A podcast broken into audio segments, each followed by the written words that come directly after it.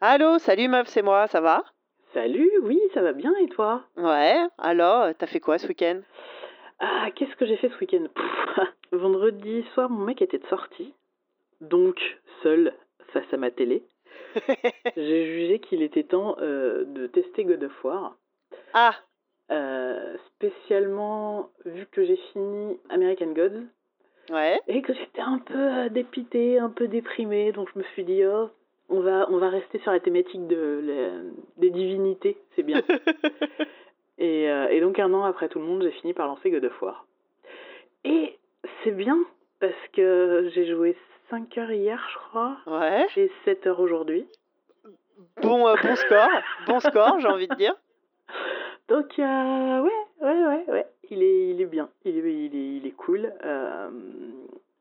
Donc, moi, je suis une grosse, grosse fan de la franchise. Euh, J'adore le personnage de Kratos, aussi, Ouais. euh, aussi pété qu'il soit et avec euh, tous les problèmes de, de hyper-virilité, etc., Ouais. etc. Mais je trouve que le personnage est cool. Alors, je sais pas si tu le connais. Oui, bah oui, oui. Enfin, moi, j'ai jamais joué à un God of War, assez étonnamment, mais j'ai déjà vu. j'ai souvent été spectatrice de gens qui y jouent. D'accord. Euh, Il y a beaucoup de jeux comme ça, je je sais pas, où j'ai- j'aime bien regarder et pas forcément euh, prendre la manette, mais donc je, j'ai- je vois, je, vois la, la, la subtilité et le. euh, Bah, c'est du beat'em all, quoi. Donc, euh, en gros, C'est la bagarre. euh, c'est la bagarre. Et euh, le pitch, en fait, dans les trois premiers, c'est euh, que Kratos, c'est un capitaine de Sparte qui, euh, lors d'une bataille, implore euh, le- l'aide d'Arès pour, euh, bah, pour qu'il l'aide à vaincre. Cl- classique, euh, Classique. mythologie, enfin voilà, je, je pense que c'est le truc que les mecs faisaient toutes les semaines, enfin c'est la, la base du boulot quoi. Voilà. Et donc, euh, Arès lui donne les lames du chaos, euh, deux énormes pff, trucs à mi-chemin entre le cimetière et le poignard. Pas mal. Et, et donc du coup, ça lui permet de, ça lui permet de vaincre. Sauf que dans God of War, les dieux sont tous des êtres ignobles. Évidemment. Donc euh, le don de, que Arès lui fait s'accompagne euh, de la rage. Et quand euh, Kratos entre en rage, il détruit absolument tout ce qu'il y a devant lui, sans en être vraiment conscient. Et un jour, il se rend compte qu'en fait, il vient de tuer sa femme et son fils. Ça, ah oui, c'est l'accident, euh, banal accident de, de, de, mince, comment- de l'âme de chaos. C'est ça, l'accident bête. L'accident bête. Et du coup, c'est ça qui va lui donner son visuel. Tu sais, il, est, il a la peau très blanche. Ouais. En fait, ce sont les cendres des défunts. Oh. Et les barres rouges, c'est euh, le sang qu'il a versé. Et donc, euh, Kratos, euh, réalisant à quel point est-ce qu'il s'est fait, euh, il s'est fait avoir, parce que c'était volontaire de la part d'Arès, Évidemment. décide d'aller se venger. Et donc, les trois euh, God of War, c'est euh, c'est la même histoire, en fait. Et c'est Kratos qui va méticuleusement et systématiquement désinguer toute la, tout le panthéon mythologique grec. Bah oui, tout simplement, j'ai envie de dire. Voilà. Et donc ça c'est la donc ça c'est la première trilogie. Alors après il y a plein d'autres épisodes sur PSP machin et tout. Je vais pas te faire l'historique, mais euh, quand euh, quand il a été annoncé le retour de de Kratos dans God of War sur PS4, il y avait plus de numéros et en fait c'était un, pseudo reboot, c'est-à-dire qu'on continue dans l'arc narratif de Kratos, sauf que euh, Kratos a quitté la Grèce parce qu'à la fin du, de la première trilogie il avait fait ce qu'il avait à faire. Mhm. Et là, grâce à ce magnifique euh, procédé qu'on appelle l'ellipse temporelle, on retrouve un Kratos qui donc euh, se retrouve au royaume de Midgard, chez les Nordiques. Mhm. Tu découvres qu'il s'est trouvé une femme, il s'est retrouvé une femme, qui est décédée. oh zut, comme c'est dommage. Mais ce coup-ci, c'est pas de sa faute. Ce coup-ci, c'est pas de sa faute. Il y a de l'amélioration quand même. Pour le moment, euh, il en est pas question. Et euh, Il doit avoir une doit- sacrée fiche Tinder quand même. hein. Ça, doit Ouais. être, euh, ça doit être compliqué pour lui. Ouais, tu m'étonnes, c'est pas le mec que je daterais, tu vois. Je- par self-preservation, il n'y a pas moyen. Et donc, euh, en fait, il doit respecter les dernières volontés de sa femme, Uh-huh. qui étaient euh, que ses cendres soient dispersées du point le plus haut du royaume. D'accord. Et Classe. donc, Tu me ouais. feras penser à demander la même chose pour moi. Très- euh, non, bah non, parce que franchement, ça, ça- euh, je suis partie pour 20 heures de jeu, donc elle aurait pu avoir des, des demandes euh, posthumes un peu plus simples. Non, bah, je sais pas, à Paris, c'est quoi? Tu me jettes du haut de la Tour Eiffel, Tour ou- ou, début de Non, Chaumont, ça, ça me va. Euh, ouais, ouais, ou la tour Montparnasse, je sais pas. Et du coup, on se retrouve à jouer Kratos affublé d'un fils.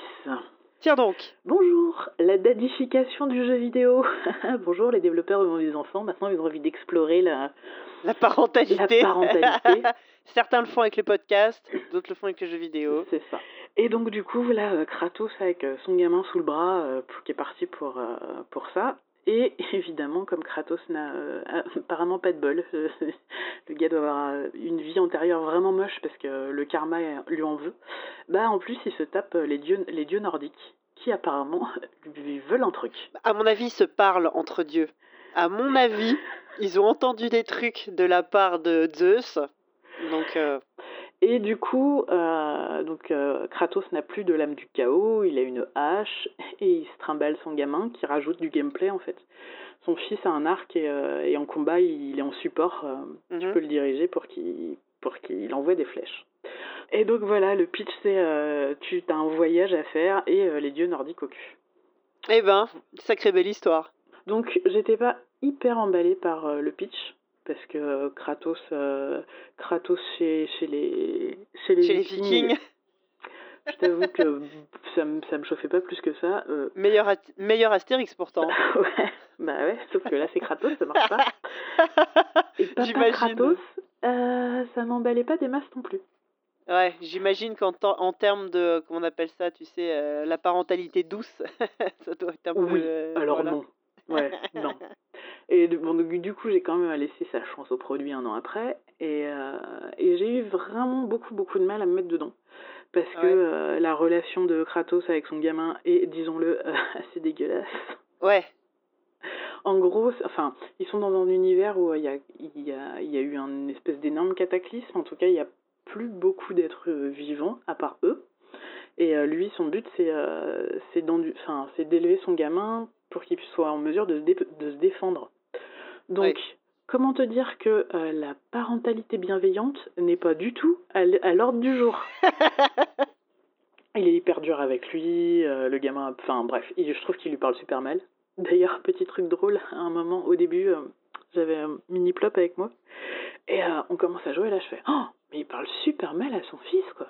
Et il me regarde, il me fait non, moi je trouve pas, son fils il écoute pas, il obéit pas, c'est normal qu'il se fasse disputer. Là, j'ai commencé à me poser des questions sur ma propre, mon, propre, euh, ma pro- mon propre système éducatif. Là maintenant, je suis en train de t'imaginer euh, chez toi en train de faire boy et ça explique des choses. En fait. enfin bref. Et donc c'est à ce moment-là, euh, quand ça a commencé à, à tabasser pas mal euh, et qu'on a commencé à avoir des gros monstres dont il fallait péter la gueule, que j'ai envoyé mon gamin jouer dans sa chambre parce que God of War c'est quand même 18 plus. Oui, j'imagine que ça c'est mérité comme euh, classification. Oui, alors, totalement, totalement. et il a bien compris. Il sait que quand il, quand il commence à entendre des gros c'est pas le moment de venir dans le salon. ah, ça me rappelle la belle époque où je jouais à Witcher 3 avec un môme qui avait quoi 5 ans, 6 ans à l'époque dans les pattes. Oui. Genre, va- va- ne regarde pas. Va, jouer plus loin, ouais, va jouer plus loin. Maman, pourquoi tu mets ta, ta main devant ma tête? Pour rien, va, de, va, plus loin, regarde. Pareil, la même, classique shit. Normal.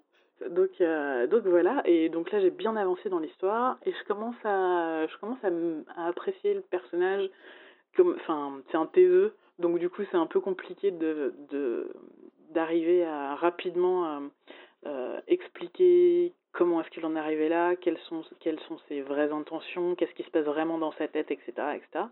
Donc au bout de 15 heures de jeu, on commence à voir se dessiner quelque chose qui est plutôt intéressant. Ouais, ouais, ouais Ouais, qui est faut plutôt intéressant. Ouais. Et, euh, et là, il y a eu un twist incroyable et qui remet en perspective toute ma, toute ma vision du jeu jusque-là, toute ma vision des personnages. Bref, c'est assez cool. Et puis, euh, on peut toujours euh, déchirer des personnages en deux, Oui, euh, voilà. des adversaires en deux à la fin d'un combat, donc bon, je kiffe bien. Ah bah c'est cool, Ouais, ouais, ouais. Donc voilà, donc j'ai fait ça de mon week-end. pas mal. Et toi, qu'as-tu donc fait? Ah bah écoute, moi j'ai euh, commencé à regarder la série euh, What We Do in the Shadows. Je sais pas si tu vois Oui. ce que c'est. Je n'ai aucune idée de ce que c'est. Est-ce que tu euh, sais, donc tu sais pas que c'était un, un, un film au départ? Euh, C'est un, film néo-zélandais, en français ça s'appelle euh, Vampire en toute intimité. Ah oui, ça oui, d'accord. Et euh, donc c'est un film qui est, le film est sorti euh, en 2014 quelque chose comme ça. Un film donc néo-zélandais de Germaine Clément et Taika Waititi. Entre autres, en- entre-temps, Taika Waititi, on le connaît parce qu'il a fait Thor Ragnarok. Bah oui. Donc ça, en termes de, d'achievement, il s'en est pas mal sorti. Et euh, le film est, est très très cool. Je pense qu'il doit être encore sur, encore sur Netflix. Donc ça parle de, c'est un faux documentaire sur, euh, sur des vampires qui vivent à Wellington en Nouvelle-Zélande. C'est très très drôle et euh, ils avaient annoncé que ça allait être dé- euh, ça allait être décliné en série et c'est le cas. Il y a déjà deux épisodes qui sont sortis et euh, j'ai commencé à regarder. C'est super drôle. Après c'est, du même du même acabit que le film Ouais. ce qui n'était pas à gagner. Enfin, j'avoue que quand ça a été annoncé, j'avais un peu la trouille. Euh, quand t'as un chouette film, on te dit ça va être une série, tu fais ouais. Enfin, est-ce que euh, ce qui est drôle, une heure et demie, euh, ça va l'être, euh, tu Ouais. vois, euh, 20 fois 20 minutes, quoi. Et puis, est-ce Oui, que réussir à décliner l'univers, est-ce que ça va être les mêmes persos ou quoi? Eh ben, écoute, pour l'instant, ça marche pas mal. Donc, le film se passe en Nouvelle-Zélande, euh, la série se passe euh, aux États-Unis. Ah. Donc au moins ça te, ça te pose le truc comme quoi bah, c'est, ça se passe dans le même univers, on suit juste d'autres vampires euh, ailleurs dans le monde. Donc là c'est, des, c'est pareil, c'est le même principe, une colloque de vampires. Là ils sont à, à Staten Island, donc à New York. Euh, Mais déjà, c'est cool que, euh, qu'ils aient pas repris exactement le pitch du, du film pour l'étirer en série. ouais, Qui- ouais, ouais, ça assez malin. Ouais, ouais, là, là vraiment, c'est donc du coup, c'est c'est le même, c'est vraiment le même, euh, le même humour, le même univers avec d'autres personnages. Euh, et euh, ce- ceux, du film étaient vraiment super et je me demandais, est-ce qu'ils vont réussir à faire des personnages aussi attachants dans la série? Franchement, là pour l'instant, c'est le cas. Donc c'est pareil, ils sont euh, une colloque de quatre vampires. T'as alors trois vampires comme on, habituels, on va dire. hein. les, les, les- les- clichés habituels du vampire.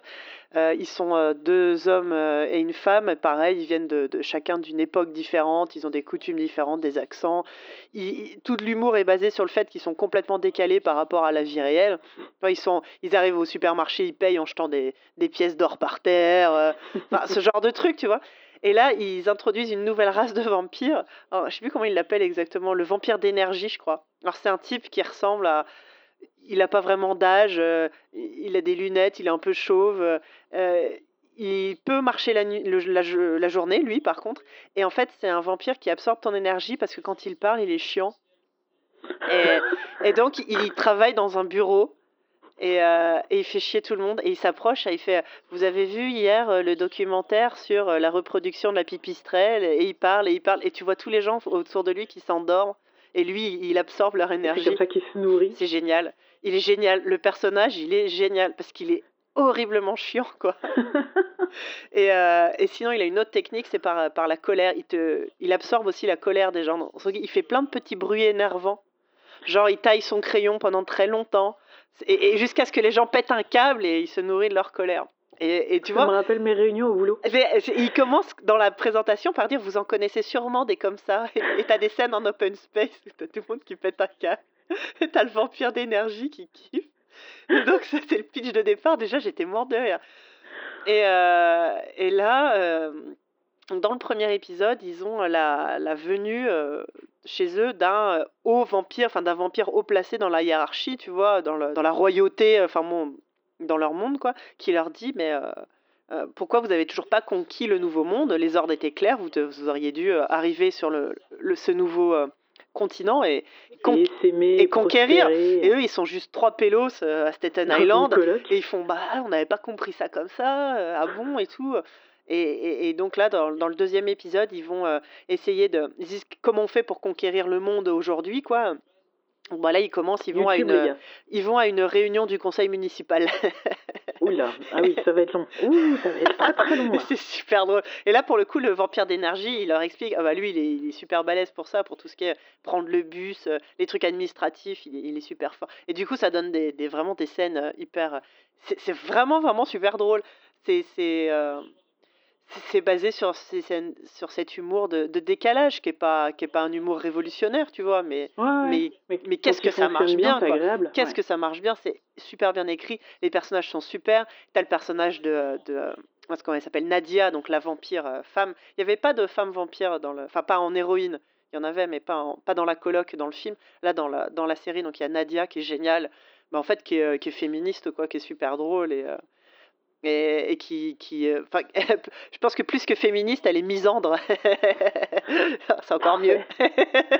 ah bah du coup, en coloc avec deux mecs, elle doit être bien. Bah, bah il y en a un, c'est son, c'est son mec, et l'autre, c'est un... mais c'est assez drôle. Elle a des, elle a des, des, des, des réparties très très drôles. Les deux autres, bah, c'est un peu comme dans le film, hein, c'est un peu des euh, Enfin, ils sont coincés un peu dans leur monde et dans leurs valeurs et ils ont strictement aucune idée de comment marche euh, la technologie, par exemple. Alors, c'est très très drôle. Et... Enfin, donc c'est toujours réalisé par, euh, par Germaine Clément, donc euh, mon Taika Waititi est, est que producteur, je crois, bah, parce que voilà, monsieur est à Hollywood maintenant. Bah oui, il a autre chose à faire. Mais ça a gardé cet humour. Alors c'est marrant, tu vois, je connaissais pas l'humour néo-zélandais avant, mais ça a l'air d'être beaucoup l'humour anglais. Hein. Franchement, je sais pas si t'as vu le film, au moins regarde le film, c'est vraiment super drôle. En plus, Taika Waititi joue dedans, il joue un des, euh, un des vampires. Et ce type, je le trouve génial, il est vraiment extrêmement drôle. Euh, dans le film, il joue un, vampire dandy. Enfin, tu vois, il met une serviette avant de mordre dans le cou des gens, et puis il met, des, il met des serviettes sur le canapé pour pour pas salir, quoi. et euh, mais là, là, dans dans la série, enfin voilà, pour l'instant, il y a eu deux épisodes. Euh, il y en a un par semaine. C'est c'est vraiment super drôle, et ça me fait tellement plaisir de retrouver cet univers-là. Dans la série, à un moment, on croisait des loups-garous. J'espère qu'il y en aura aussi. et ouais, enfin voilà, c'est c'est la bonne bonne série moi, de toute façon, les vampires, j'ai toujours, euh, ça m'a toujours fait marrer. Enfin, c'est un univers que j'aime évidemment beaucoup, hein, euh, bah comme tous les, voilà, euh, les, les, les, les, ados vaguement gothiques que nous étions il y a quelques années le savent bien. Ça a pas mal été comparé entre guillemets à Camelot pour ce genre, tu vois, le décalage entre l'historique et et moderne, on va dire. Ouais. Euh, c'est pas tout à fait c'est pas tout à fait ce genre d'humour mais il y a un peu de ça. Et euh, en plus le, le, euh, le, film a été connu en France pour avoir pour sa VF justement parce que ça avait été ça avait été doublé traduit par les mecs qui faisaient message à caractère informatif. D'accord. Et, et, donc la, la, le film vaut le coup d'être vu deux fois une fois en, en, VO, en anglais, et la deuxième fois en VF, parce que du coup, avec l'accord des producteurs, évidemment, ils ont fait complètement une autre histoire, ils ont redoublé par-dessus.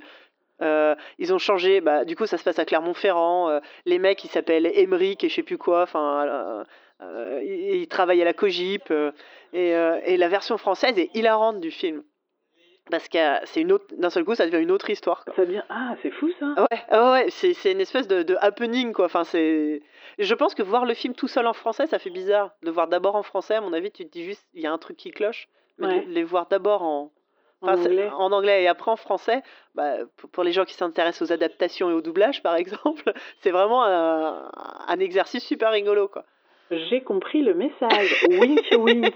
wink, wink. Mais bon, là, euh, bon, il n'y a pas de ça dans la série, évidemment. Justement, je parlais, donc il y avait, euh, on avait rapproché ça de Camelot. Donc dans cette fameuse VF, euh, Alexandre Astier double un des vampires. Il y a, il doit y avoir Fred Testo. Il y a tous ces gars-là. le doublage français du film vaut aussi J'allais dire le coup d'œil. Le coup d'oreille, peut-être. ah bon, bref, j'ai trop trop hâte que la série continue. C'est la bonne surprise. Euh, quand ça a été annoncé, j'étais un peu sceptique et là, après deux épisodes, je suis conquise. Et du coup, tu sais combien il va y avoir d'épisodes dans la saison? Ouais, il va y avoir euh, 10 épisodes, je crois, qui sont prévus. Ça passe sur euh, FX, chaîne euh, américaine de trucs de science-fiction, quoi. Ouais. Et c'est la chaîne de la Fox, FX. Ouais, voilà. Et, et c'est cool. C'est vraiment, vraiment, vraiment très, très cool. Okay. Donc, il s'appelle Nandor, Laszlo, Nadia. Et ce que j'adore aussi, et t'as Guillermo, le le, le pet, le familier. Ils ont des humains qui les servent. Ah, et, génial. Et, là, c'est Guillermo. Euh, il, est, il est tombé. Il te raconte qu'il est, qu'il adore les vampires depuis qu'il a vu euh, Entretien avec un vampire, le personnage d'Armand. C'est la première fois qu'il voyait un, un, latino vampire. Et ça l'a inspiré. Et tu vois, il est à fond euh, Representation Matters, quoi. Et, et lui, en tant que latino, ça l'a vachement inspiré. Et que maintenant, il veut devenir un vampire. Et ça fait dix ans qu'il est au service de son maître et qu'il espère bientôt devenir un vampire. Puis, et c'est un espèce de petit gros à lunettes. Parfait. voilà. Et ok, bah c'est cool. Et euh, du coup, si je voulais te demander, euh, tant qu'on y est, euh, t'as fini Sex Education? Oh là là, oui, bah oui, bah c'est grâce à toi que j'ai regardé. Hein. Et, et, maintenant que j'ai tout regardé d'un coup, je suis trop en manque. Ils sont trop, trop, trop choupis, tous ces petits ados. Ah bah, du C'est- coup, alors du coup, je vais enfin pouvoir te parler de tous les trucs dont je voulais te parler. On se rappellera pour Ouais. que je te, pour qu'on, pour qu'on fasse une étude comparée. Ah, tu Euh, m'étonnes. Ça a réussi à me ré- réconcilier avec les adolescents, dis donc, cette, Ouais, euh, cette série. Ouais, J'avais tous envie de leur faire un câlin. très bien. Bah, moi, je vais retourner euh, faire des câlins aux méchants en face de Kratos. Des, des câlins bien serrés, bien, oui. bien, bien serrés. Paf Comme ça, qui finissent comme ça. Paf Ça marche. Bah écoute, bah défoule-toi bien. Merci, bonne journée, salut. Bisous, salut. Bisous.